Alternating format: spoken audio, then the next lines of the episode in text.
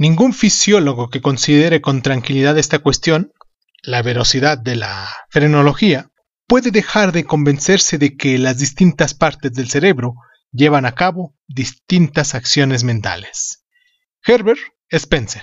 Dicho esto en 1896. La frenología se fundamenta en una sencilla idea que tiene una gran actualidad en este momento. El cerebro es el órgano de la mente y está estructurado de manera que sus distintas partes son responsables de funciones diferentes. Por ahí vamos bien, ¿no? Así, las distintas partes del cerebro, que se definen por la configuración de su propia estructura, controlan funciones diferentes. Sin embargo, los especialistas en frenología consideran en primer lugar que el tamaño del área cerebral dedicada a la función concreta era proporcional a la importancia de dicha función mental. En segundo lugar, que la craneometría, que consiste en la medición del tamaño y la forma del cráneo, reproducen la forma del cerebro y por lo tanto todas las funciones humanas. En tercer lugar, que las funciones morales e intelectuales tienen un carácter más innato. Hoy aquí en Crónicas Lunares, siendo 18 de marzo, que por cierto les mando un abrazo muy muy caluroso, siendo la fecha que es 18 de, de mayo, perdón, 18 de mayo del año del Señor 2028, digo 2022. Hoy sí estamos mal de fechas, por cierto, pero bueno, ustedes vivan el día que, que, les corresponda vivir, no importa, y sea cual sea el día que nos escuchen, de todos modos les mando un abrazo. Hoy vamos a hablar aquí en Crónicas Lunares de frenología. Yo soy Irving Sun y pues comenzamos. Cierra los ojos. Si escuchas que alguien se acerca, no temas. Todo estará bien.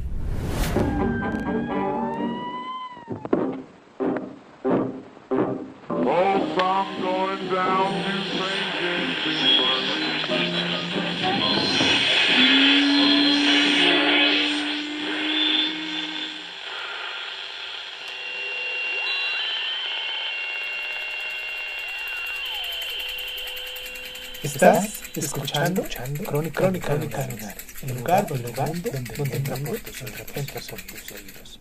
Bienvenido. Las raíces de la frenología se remontan al menos a la Grecia antigua y posiblemente incluso a épocas anteriores a eso. Muchos de los especialistas han practicado esta ciencia y han sido básicamente fisionomistas, es decir, persona que determina la naturaleza de las cosas a partir de su forma. En muchos de los libros de arte y ciencia, sobre todo en los siglos XVII y XVIII, se incluían imágenes, siluetas y dibujos que mm, ilustraban los principios fisionómicos. El sistema moderno fue desarrollado por Franz Gall, que publicó su tratado de frenología en el año de 1819 y este investigador consideraba que su mapa de la cartografía cerebral relacionaba las áreas cerebrales denominadas órganos con funciones específicas denominadas facultades. En 1896, Sizer y Drayton publicaron un manual de frenología titulado Cabezas y Caras, Introducción a su estudio. En este libro se ilustra la manera de reconocer a los idiotas y a los poetas, así como también a las personas con un carácter criminal en comparación con las personas honradas. Desde el prisma de los conocimientos actuales, todos estos conceptos oscilan entre lo gracioso y lo estrafalario. Sin embargo, durante la época victoriana, la frenología se tomó muy muy en serio, ¿eh? Los bustos, moldes de escarriola, revistas, calibradores y máquinas aplicados en la ciencia sobreviven aún todavía, especialmente los finos bustos de porcelana blanca elaboradas por la London eh, Company. En esta época, Había mm, consultas de frenología y también escuelas, alimentos y médicos especializados en esta materia. Todos ellos medían con entusiasmo las cabezas, el tamaño de la cabeza, que indicaba el tamaño del cerebro, que a su vez indicaba la capacidad mental y el temperamento, o al menos mm, así lo creían los defensores de la frenología. La cabeza del hombre medio debía tener aparentemente un tamaño de 55.9 centímetros, mientras que de la mujer debía ser de entre 1.3 y 1.9 centímetros menos. El tamaño de la cabeza estaba relacionado de manera lineal y con la capacidad cerebral e intelectual, exceptando a las personas que sufrían de hidrocefalia. Sin embargo, la configuración de la cabeza era todavía más importante que su tamaño. Todos estos especialistas consideraban que una buena craneoscopía indicaba la posesión de talentos especiales. Los frenólogos establecen diagnósticos y predicciones respecto a los motivos, las capacidades y también los temperamentos. En pocas palabras, la cabeza era la manifestación de la mente y el alma de un individuo. Los frenólogos victorianos actuaban como descubridores de talentos. Algunos llevaban a cabo comparaciones transnacionales y analizaban las diferencias que existen entre los cráneos ingleses y los franceses. Dichos frenólogos llevaron a cabo un estudio de diversos esqueletos, tales como el cráneo y los huesos del arzobispo Thomas Becket. La reina Victoria hizo que sus hijos fueran estudiados debido a que los frenólogos señalaban poseer grandes conocimientos y la capacidad de determinar el, de determinar el éxito en el desarrollo, la moral y la actividad laboral. Diversos grupos de individuos postraban la antorcha de la frenología y entre ellos los nazis y los colonialistas que utilizaban la frenología como evidencia de la superioridad de ciertos grupos raciales. Y pues desde ese entonces la frenología se ha visto contaminada por este tipo de hechos. Vamos a hacer nuestra primera pausa aquí a continuación para recordarles a ustedes nuestras plataformas, para que se pongan en contacto con nosotros, para que nos dejen sus mensajitos, para que nos, nos propongan temas a seguir también. Aún tenemos muchísimos temas, claro, pero nunca está de más que si un tema tiende a ser atractivo, a lo mejor le pudiésemos dar prioridad y pues este lo, lo hablamos aquí y sería importante que saliera de algunos de los lunares que están aquí con nosotros escuchándonos. Y nos pueden escuchar como Crónica Lunares Sun en Facebook, en Instagram y en YouTube y nos pueden descargar en las distintas plataformas de audio y de podcast. Así del mismo, con el mismo nombre, Crónica Lunares Dison. Vamos a hacer la pausa y regresamos.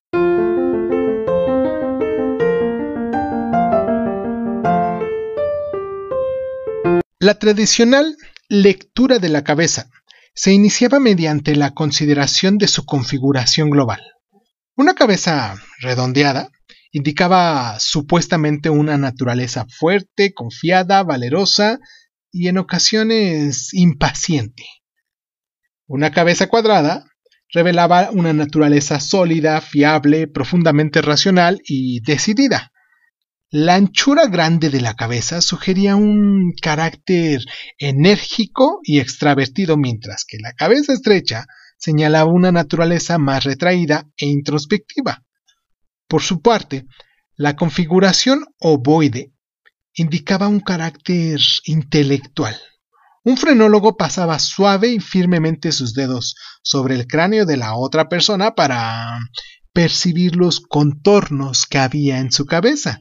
Tenía que medir el tamaño individual de cada facultad y su prominencia en comparación con las demás partes de la cabeza, Dado que el cerebro está constituido por dos hemisferios, cada facultad puede estar duplicada de manera que el frenólogo evaluaba ambos lados del cráneo. Una facultad que estaba desarrollada de manera insuficiente en comparación con las demás, indicaba la ausencia de dicha característica concreta de la personalidad, mientras que una facultad que estaba bien desarrollada indicaba que la persona poseía características con un grado muy considerable. Así, un órgano pequeño correspondiente al apetito de los alimentos señalaba que la persona era melindrosa a la hora de comer, posiblemente hasta anoréxica. Sin embargo, cuando esta facultad estaba bien desarrollada, la persona disfrutaba de la comida y el vino, mientras que las personas en las que esta facultad estaba desarrollada excesivamente, se suponía que eran glotonas y que también podían beber alcohol en exceso. El frenólogo consideraba que la cabeza tenía más de 40 regiones, aunque ello dependía de la lista o el sistema utilizado para su para esa evaluación. Algunos especialistas empleaban conceptos bastante mm, antiguos, por así decirlo, como la veneración, que era la región 20, que indicaba respeto a la sociedad, las normas y las instituciones, y la alegría, que era la región 26, que indicaba simpatía y sentido del humor, y la subliminal, que es la región 24, que sugería el amor por los grandes conceptos, también había regiones en la cabeza para la capacidad de amar, que era el atractivo sexual. El amor filial, que es el amor por los padres y los hijos, el apetito, que es el gusto por la comida, la eventualidad, que es la memoria, y la habilidad, que es el amor por el hogar propio.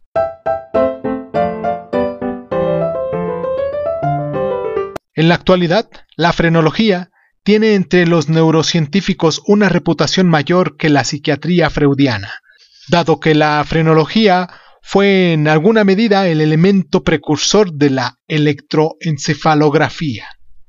Tom Wolfe, dicho esto en 1997.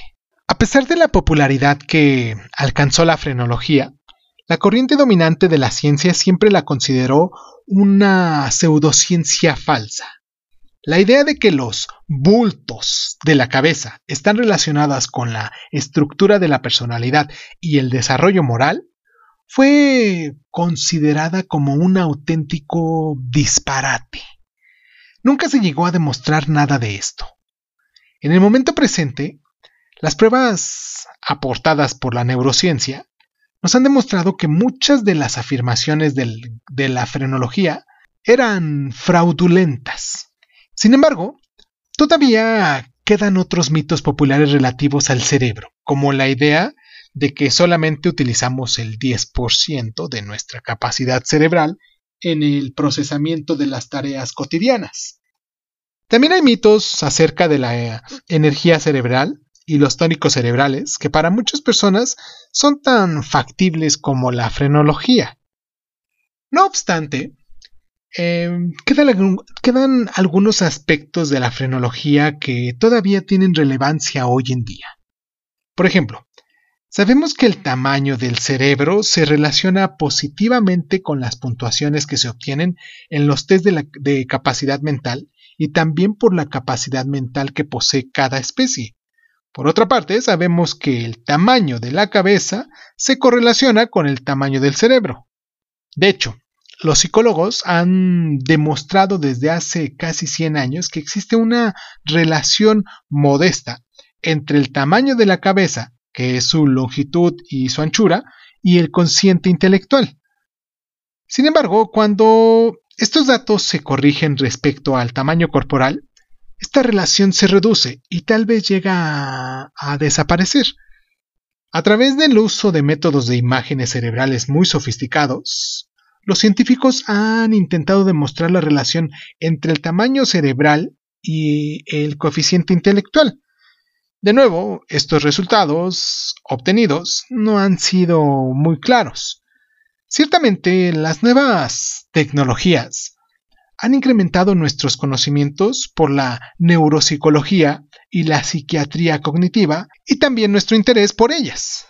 En la actualidad, podemos cartografiar electrónica y metabólicamente el cerebro.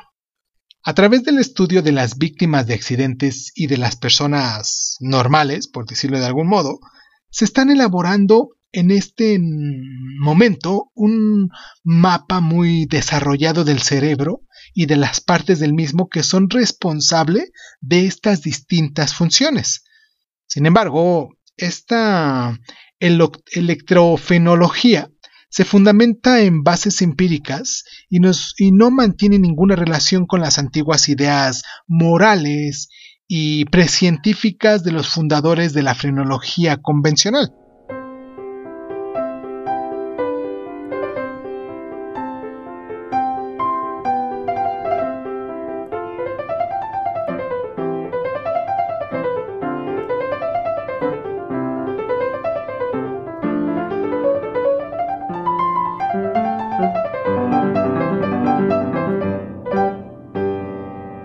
Las áreas de la cabeza fueron clasificadas por la frenología en ocho puntos de sentimientos o tendencias. Hablemos de ellas a continuación.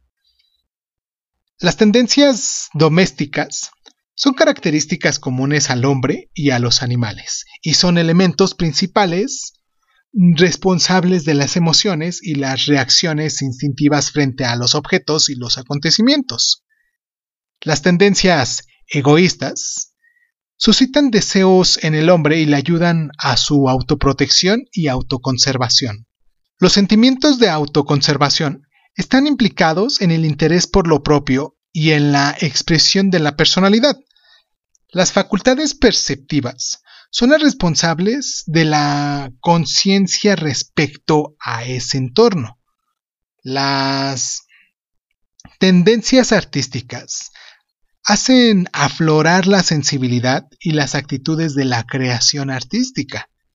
Las facultades semiperceptivas, en áreas como la literatura, la música y el lenguaje, son las responsables de la apreciación de las características culturales existentes en nuestro entorno. Las facultades de reflexión, razonamiento e intuición están relacionadas con los estilos de razonamiento, los sentimientos morales, incluidas las tendencias religiosas, humanizan el carácter. Creemos que nos humanizan el carácter. Vamos a nuestra pausa para ya terminar nuestro programa, para hacer nuestra pequeña cronología cuando regresemos de la pausa.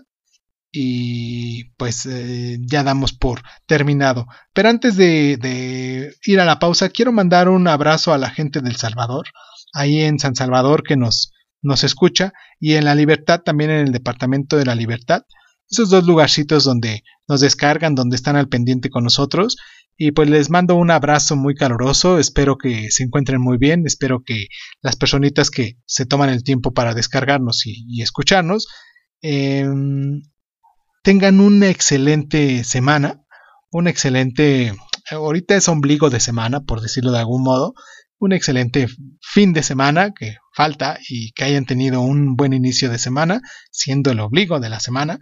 Y pues nada, un abrazo muy fuerte a San Salvador y a la libertad. Vamos a la pausa ya para terminar nuestro programa.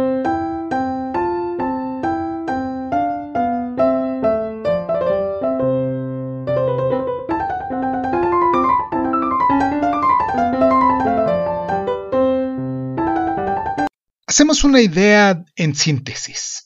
Algunos aspectos de la frenología todavía tienen relevancia en la actualidad.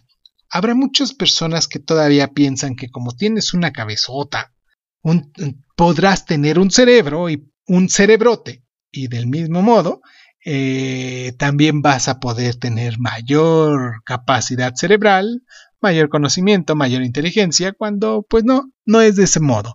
Y mucho me recuerda a esa caricatura de Pinky y Cerebro, donde el ratón grandote o inteligente tiene un cerebrote, incluso así se llama, ¿no? Cerebro. Y Pinky tiene un cerebrito pequeñito y pues esto va en relación a esto de la frenología. Es una como sátira, una burla de lo como en ocasiones o en tiempos pasados se presentaba para esto. Pero bueno, en 1810 eh, Gall desarrolla este sistema de la frenología en el año 1824 fue el lanzamiento del Phrenology Journal, un, un periódico o una, un boceto que se hacía para que se pudiera hablar sobre esto o conocer un poquito más de la frenología. Ya para 1838, eh, Smith escribe su libro Los principios de la frenología. Y para 1902, Hollander escribe también científico, eh, eh, frenología científica. Para el 2000, se siguen vendiendo bien las cabezas de porcelana para frenología elaboradas por la London Phrenology Company. Y pues qué extraño, ¿no? Que, que todavía para estas fechas exista ese tipo de creencias. Pero, en fin, déjame en los comentarios si es que este, todavía conoces a alguien que pueda pues justificar a lo mejor ciertas acciones o ciertas ideales por el tamaño de su cerebro o, o justifica ciertos razonamientos porque cree tener un cerebrote, porque tiene una cabezota, porque tiene un cráneo muy grande y pues me gustaría eh, leerlos en los comentarios. Te mando un abrazo muy caluroso a todas las personas que se toman el tiempo para, para estar aquí con nosotros. Los espero la próxima semana, ahorita que ya nos metimos de lleno con el cerebro. Vamos a, hablar de, de, varios temas. Ahorita todavía no, no, no este, tengo el tema bien listo, pero pues para no, no espolear un poco más de lo que vamos a hablar la próxima semana, pues los espero para el 25 de, de mayo. Recuerden que hoy es 18 de, de, mayo, como lo dije al principio cuando me equivoqué de las, de las fechas. Hoy es 18 de mayo.